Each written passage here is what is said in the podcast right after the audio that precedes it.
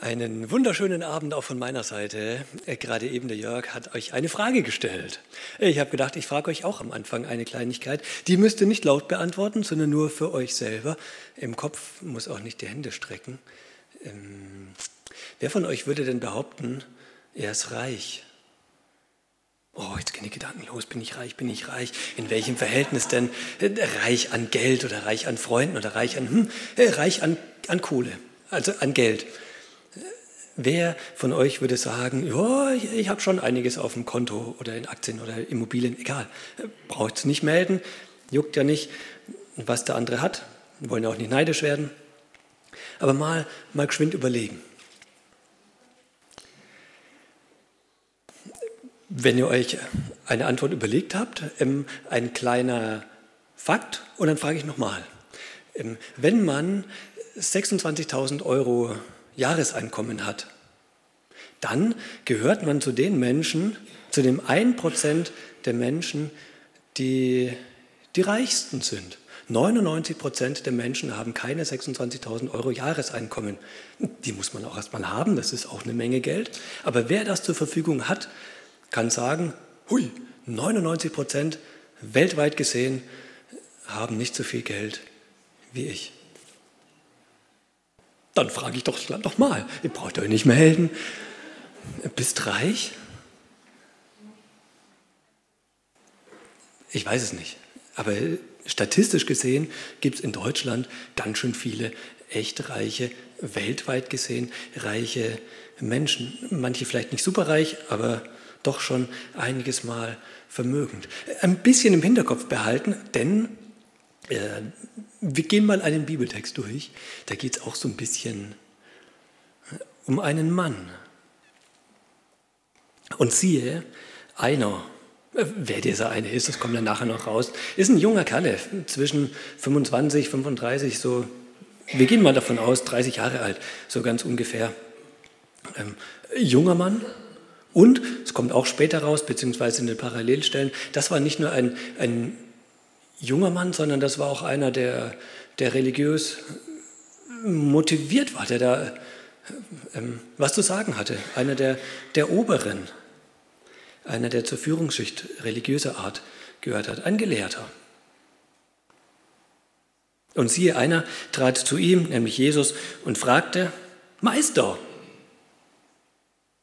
was soll ich Gutes tun, damit ich das ewige Leben habe? Schön, dass sich einer, ein junger Mensch mit so einer Frage beschäftigt und nicht danach fragt, was das WLAN-Passwort ist, sondern eben er die, die echten, die wichtigen, vielleicht sogar manche sagen, die wichtigste Frage schlechthin stellt. Wie, wie kriege ich denn ewiges Leben? Aber er, er fragt nicht, wie, wie kriege ich das, sondern was kann ich denn, was kann ich denn tun? Der geht davon aus, ich kann was tun. Und das, was ich tun kann, das hat was mit Gutem zu tun. Das ist nicht irgendwas oder was was andere Leute vielleicht schlecht empfinden, Menschenopfer oder so. Gott würde das vielleicht gut empfinden, aber ich selber denke, nicht so gut. Sondern was ist was Gutes, das ich tun kann, um ewiges Leben zu haben? Das ist eine Frage, mit der er umgeht der möchte was leisten, in positiver Weise. Nicht nur sagen, oh, Gebote sind irgendwie ein bisschen doof, deswegen ich möchte nur gucken, dass ich die nicht übertrete. Vermeidung von Übertretungen, das nicht, sondern der sagt, ich brauche was. Gibt es da irgendwas, was ich noch machen kann? Ich möchte überschüssige, gute Werke tun. Wow, das ist eigentlich eine erstmal ganz, ganz gute Haltung. Und er geht damit zu einem, wo er denkt, der hat eine, eine gute Antwort. Der ist ein Meister darin. Ob er diskutieren will, weiß ich nicht, aber er, er fragt ihn, erwartet vermutlich eine, erstmal eine wesentliche Antwort. Ob das eine göttliche Antwort ist, glaube ich nicht, dass er das schon gedacht hat, aber mal eine, mit der er was anfangen kann. Weil kriegt er noch eine Antwort. Die Antwort heißt dann, der Jesus aber sprach zu ihm, was fragst du mich nach dem, was gut ist? Gut ist nur einer. Willst du aber zum Leben eingehen, so halte die Gebote. Gut ist nur einer. Es steht nicht dort, wer dieser eine ist, aber es ist völlig klar, es ist Gott. Aber wichtig, es steht mal nicht da. Jesus sagt das nicht, nur Gott ist gut, sondern er sagt nur einer ist gut. Wir kommen nachher nochmal geschwind drauf. Ähm, aber mit dem lenkt er so ein bisschen die, die Frage von dem jungen Mann auf oder um quasi auf sich selber. Er sagt ihm, das kommt dann nachher noch sehr deutlich raus, wow, guck mal, jetzt schau mal, vor wem du stehst. Du stehst nicht nur vor irgendeinem Meister, sondern du stehst quasi schon vor Gott selber. Und du möchtest Gutes tun, das ist ja super. Dann fang mal an, halte doch mal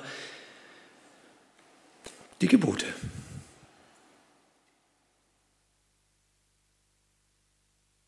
Wie geht es dann weiter?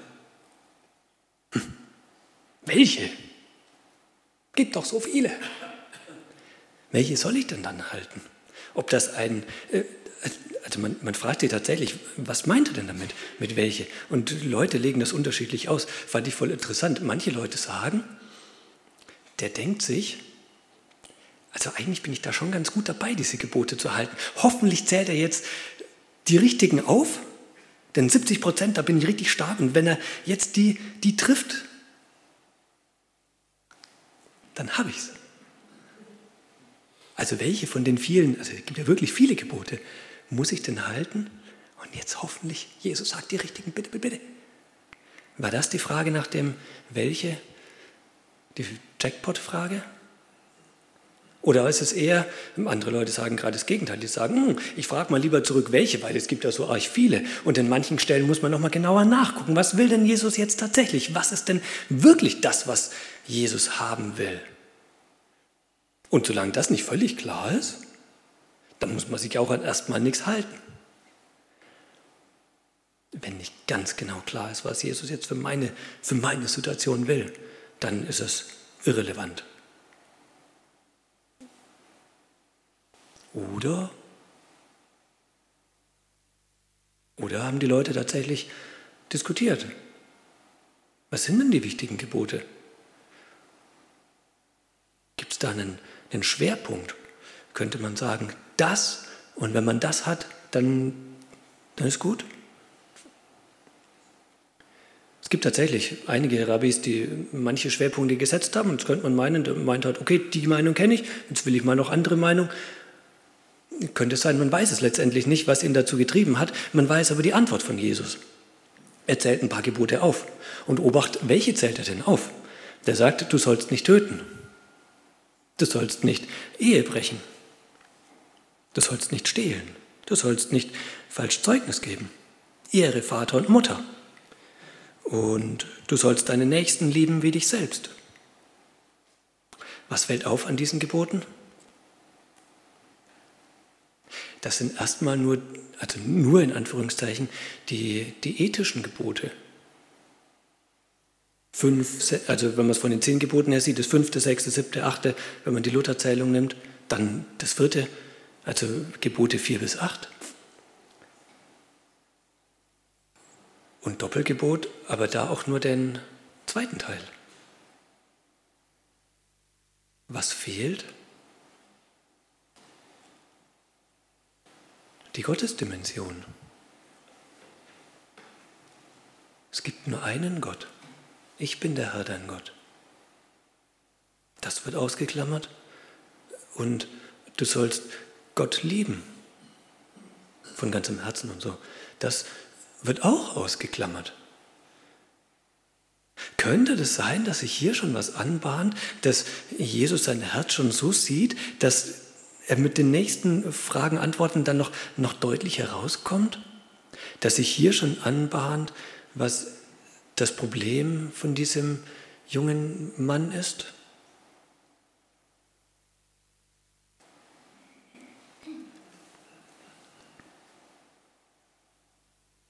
Die Antwort vom Jüngling lass mal noch keine Antwort darauf schließen. Der sagt einfach nur, da sprach der Jüngling zu ihm, das habe ich doch alles gehalten.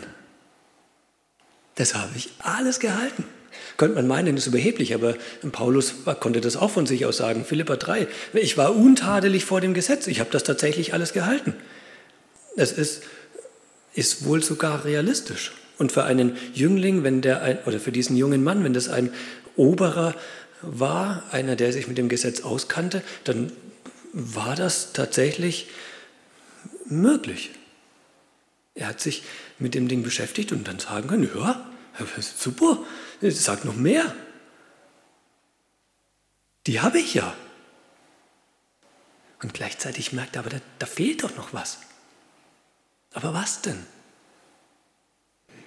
Irgendwas Extras, noch die Portion obendrauf, das Außergewöhnliche. Vielleicht merkt er an sich selber, ja, ich habe das schon alles gehalten, aber irgendwie, das kann es doch noch nicht gewesen sein. Da, da, da, fehlt noch was für das ewige Leben. Das kann doch nicht sein, dass das schon alles gewesen ist. Nach menschlichen Maßstäben äh, habe ich, aber irgendwie innerlich ruhig darüber werde ich nicht. Da, da pumpert noch was.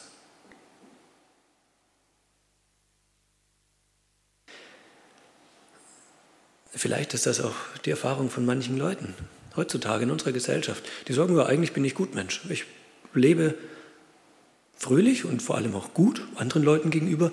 Ich tue keiner Fliege was zu Leide, außer den Schnaken. Aber grundsätzlich bin ich mal ein, einer, der eigentlich recht lebt.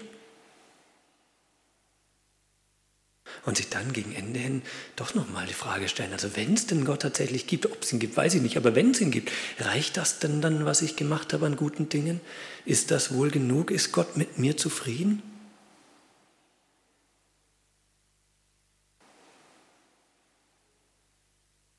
Und was sagt Jesus drauf? Willst du vollkommen sein? Und vollkommen im, im Sittlichen, indem wir mit anderen Leuten umgeht. Also nicht im, äh, aus Gottes Sicht vollkommen, sondern du merkst selber, es fehlt dir noch was. Okay, wenn dir noch was fehlt, um tatsächlich noch das letzte Extra zu bekommen, dann willst du vollkommen sein, so geh hin. Verkaufe, was du hast, gib's den Armen, so wirst du einen Schatz im Himmel haben und komm und folge mir nach.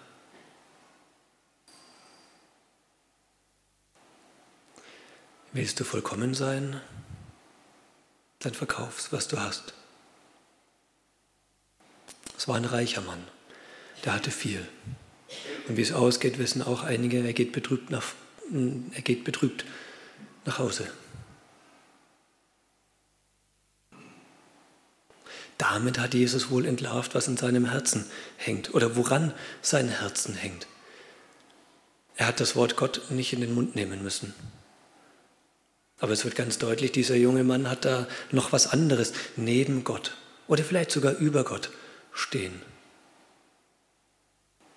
Er braucht das erste Gebot gar nicht nennen, es kommt hier ganz deutlich raus. Es gibt keine anderen Götter. Du, ich, ich bin der Herr, dein Gott. Du sollst keine anderen haben, auch kein Geld. Also kein Geld als Gott.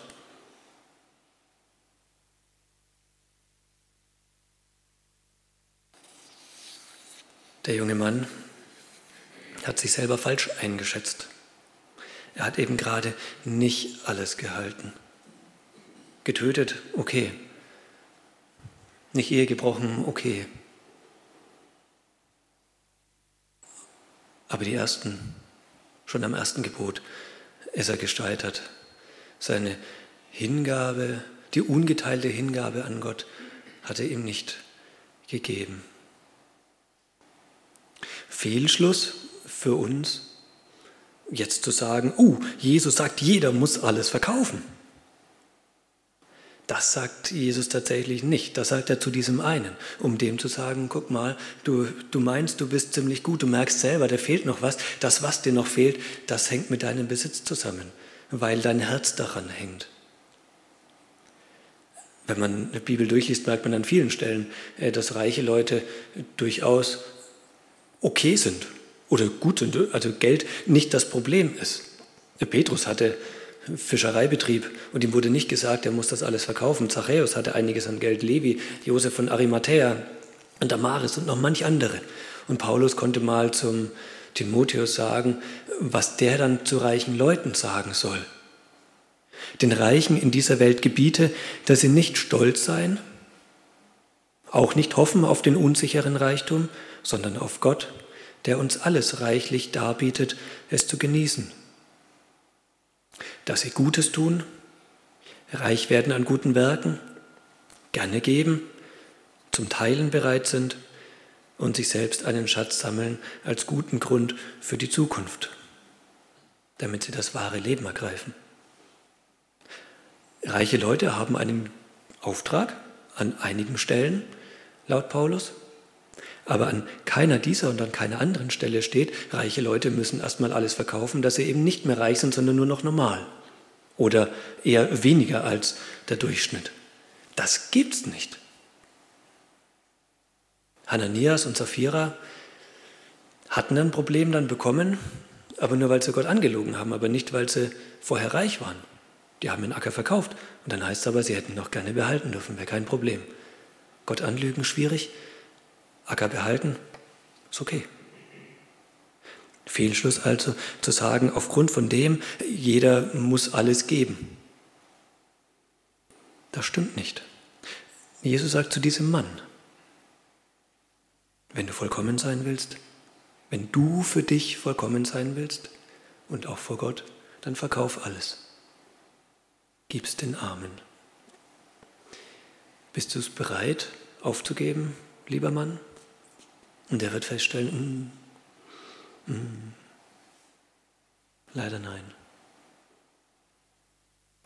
Hans-Peter Reuer hat mal erzählt, er hat Gebetsspaziergang gemacht, ähm, wurde auf diesem Gebetsspaziergang von Gott gefragt, bist du bereit,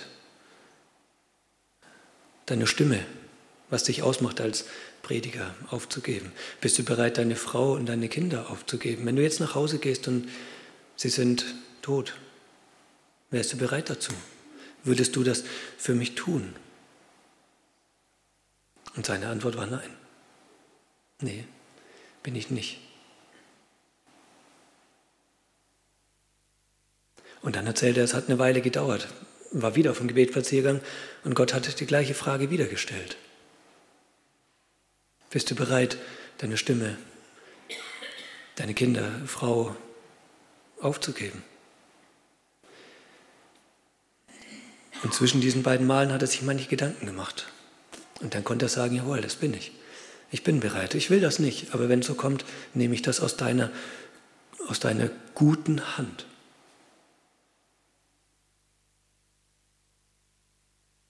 Letztendlich wissen wir, es kam gerade andersrum. Er ist selber gestorben und nicht seine Frau. Woran, woran hängt denn mein Herz. Es muss nicht Geld sein. Es kann sein. Es könnte Familie sein, Frau und Kinder. Oder Gesundheit. Gitarrenspielkünste.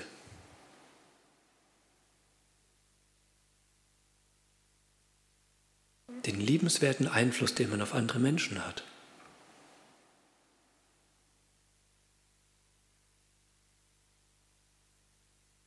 Woran, woran hängt mein Herz?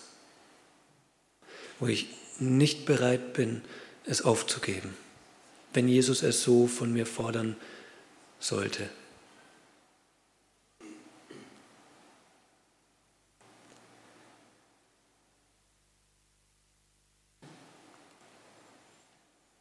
Jesus hat den Jüngling gefragt, verkauf's? Und dann hat er ihm aber noch was gesagt. Du sollst das nicht nur verkaufen, sondern dann geht's weiter mit und komm und folge mir nach. Folge mir nach.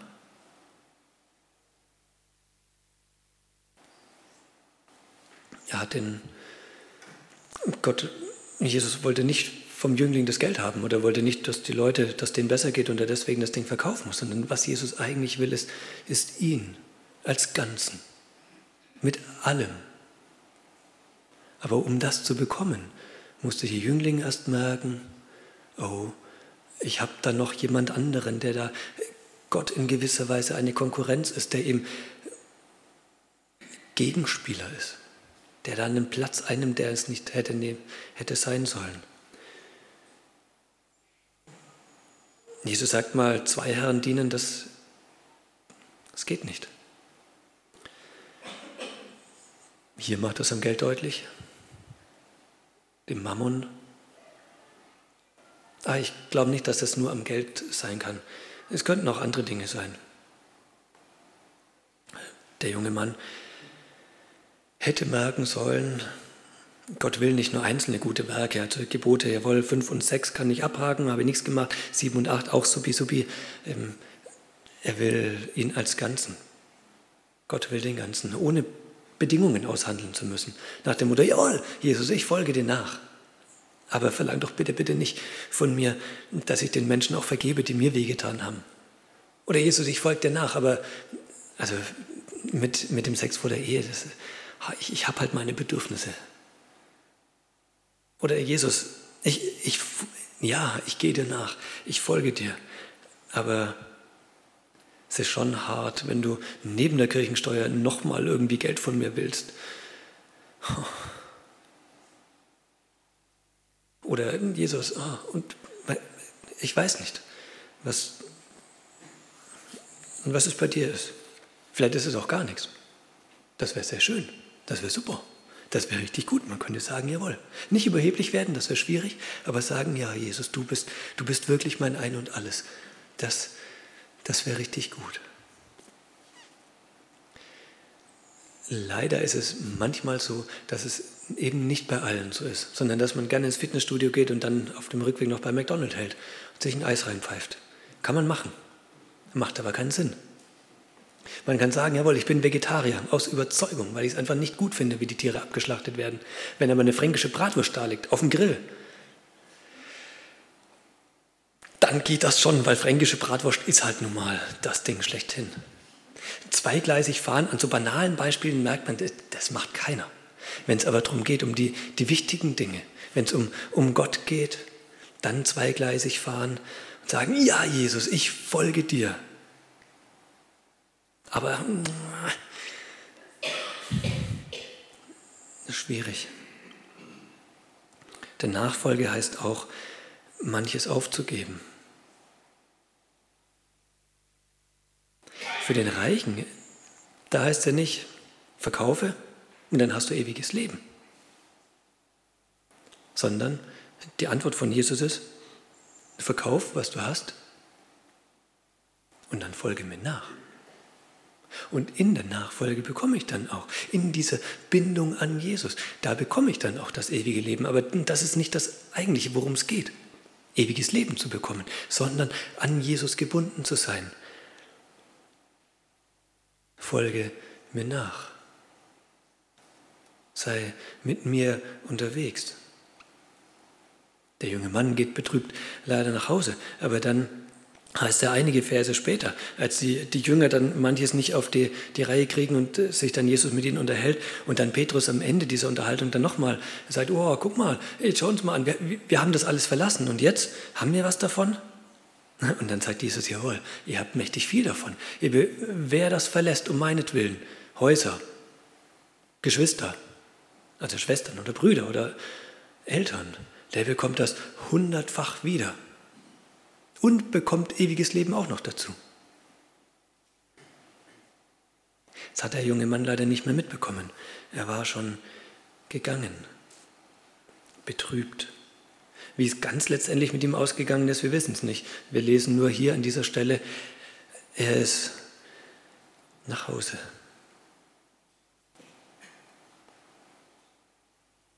Das ist sehr schade. Im Prinzip war er vor der Entscheidung gestanden, mache ich so oder mache ich so. Und er hat sich für einen Weg entschieden. Das kann er, das kann er machen.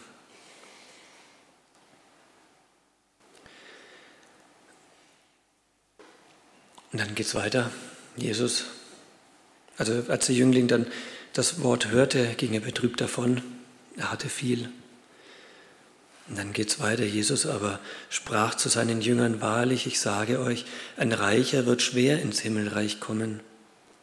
Und weiter sage ich euch, es ist leichter, dass ein Kamel durch ein Nadelöhr gehe, als dass ein Reicher ins Reich Gottes komme. Als das seine Jünger hörten, entsetzten sie sich sehr und sprachen, ja, wer kann denn dann selig werden? Jesus aber sah sie an und sprach zu ihnen, bei den Menschen ist es unmöglich aber bei Gott sind alle Dinge möglich. Ein Reicher wird schwer ins Himmelreich kommen. Mit dem Bild, das Jesus dann benutzt, Nadelöhr, kleine Nadel. Habe überlegt, ob ich eine mitbringen soll, aber das Öhr seht ihr eh nicht. Kamel, das passt nicht. Ein Reicher wird schwer ins Himmelreich kommen. Ähm, vielleicht wäre jetzt der Zeitpunkt, nochmal geschwind an den Anfang zu denken. Bin ich denn reich? Oh nein, ich bin es vielleicht echt.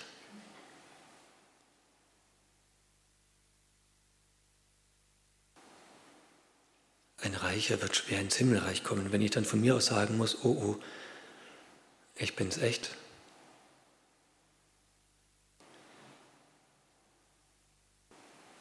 Die Jünger waren entsetzt, die waren schwer entsetzt vor dem, was sie da gehört haben, weil für sie klar war, oha, ähm, also es gibt Tagelöhner, die haben tatsächlich nicht viel, aber eben äh, die, die keine Tagelöhner waren, die gehörten dann schon zu den Reichen. Und da gehören auch viele Leute dazu. Und für die war das dann, oh, was passiert denn hier? Jesus, du kannst doch nicht sagen, ein Reicher kommt nur schwer ins Himmelreich, wenn wir selber reich sind, Petrus. Oha, was soll ich denn dann jetzt machen? Heißt es dann für mich, ich muss jetzt alles verkaufen?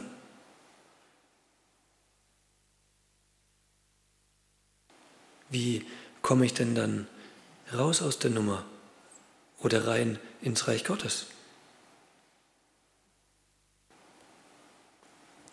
Erstmal gar nicht. Zumindest nicht über den Weg, den der junge Mann eingeschlagen hat. Über Gebote halten, 5, 6, 7, 8, 4 und dann auch Doppelgebot und, diese Dinge. Das wird nicht funktionieren. Jesus sagt, so, so geht das nicht. Es ist menschlich gesehen nicht möglich. Aber, aber bei Gott ist es doch wieder möglich, weil er einen anderen Weg einschlägt, weil er sagt, okay, ich merke, ihr bekommt das einfach nicht hin, aber weil ihr es nicht hinbekommt, muss ich mir was anderes ausdenken, weil ich euch ja bei mir haben will. Und dann kommt das Kreuz ins Spiel, dann kommt der Tod von Jesus mit ins Spiel. Gebote halten nicht machbar, das ist ein nicht schaffbarer Weg. Aber über Jesus Christus und dann wieder diese Bindung an ihn, ihm nach dann geht das. Nicht von mir aus, sondern von ihm aus. Der junge Mann hätte alles verkaufen sollen und Jesus nach. Warum muss er denn dann noch alles verkaufen, wenn er, er hätte doch auch so einfach Jesus nachgehen können?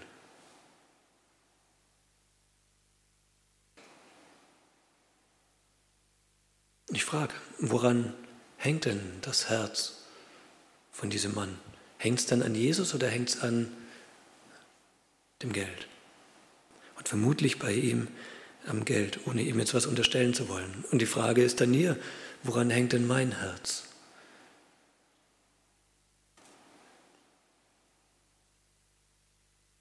Was könnte sein, dass Jesus von mir fordert?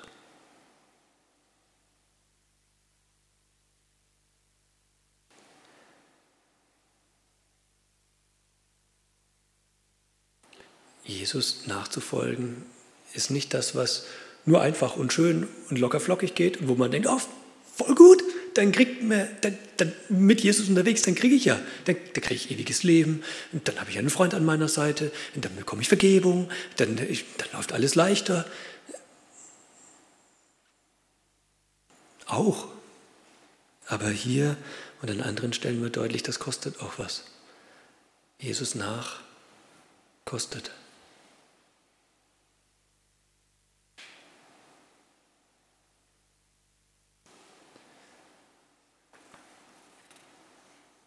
Ich habe es vorhin schon gesagt, ich sage es nochmal. Wer aber verlässt Häuser, Brüder, Schwestern, Vater oder Mutter oder Kinder oder Äcker um meines Namens willen, der wird's hundertfach empfangen und das ewige Leben ererben.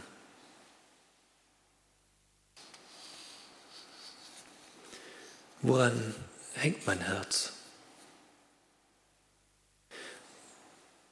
Und wäre es vielleicht nötig, das Herz noch mehr an Jesus zu hängen, ihm nach?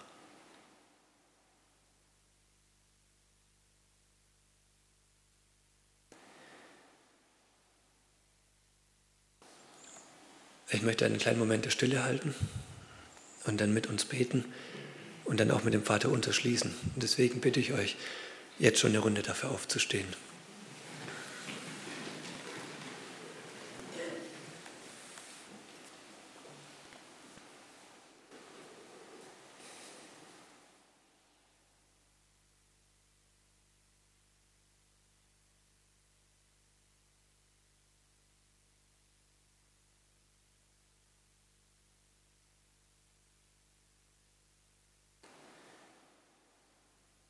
Herr Jesus Christus, du bist ein guter Hirte, ein guter Herr, der Beste. Du bist einer, der es gut meint und gut macht, der uns durchbringt durch ganz vieles, der mitgeht und der aber auch sagt, dass wir nicht zwei Herren dienen können, nicht, nicht dir und noch irgendjemand anderem. Du weißt, wie es in uns aussieht, was uns von dir abhält oder sogar dich verdrängt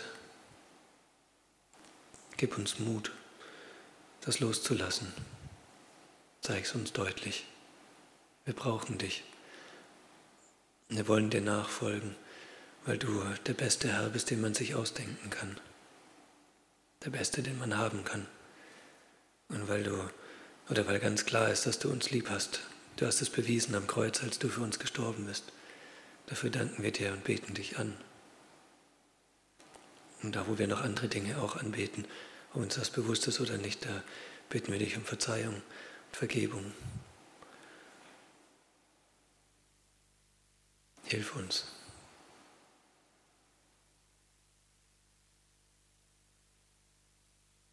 Der Jesus Christus, wir denken auch an ganz andere Leute, die nicht hier in dieser Gemeinde, aber im Krieg in der Ukraine und in Russland und an anderen Stellen in dieser Welt sind da. Hilf du ihnen, die körperlich, geistig und geistlich so angefochten sind und leiden. Komm du mit einem großen Frieden in diese ganz konkreten Situationen hinein.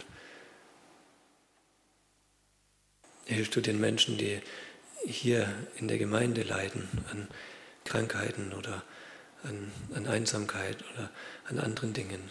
Erweist du dich als der gute Herr und Hirte. Und schreib es in unseren Kopf und in unser Herz. Mach uns, mach mir Leute wichtig, dass wir sie besuchen, ihnen gute Worte von dir zusprechen können. Denn du bist gut, du meinst es gut und machst es gut. Herr Jesus, du bist auch einer, der uns beten gelehrt hat. Vater unser im Himmel, geheiligt werde dein Name, dein Reich komme, dein Wille geschehe, wie im Himmel, so auf Erden. Unser tägliches Brot gib uns heute und vergib uns unsere Schuld, wie auch wir vergeben unseren Schuldigern. Und führe uns nicht in Versuchung, sondern erlöse uns von dem Bösen. Denn dein ist das Reich und die Kraft und die Herrlichkeit in Ewigkeit. Amen.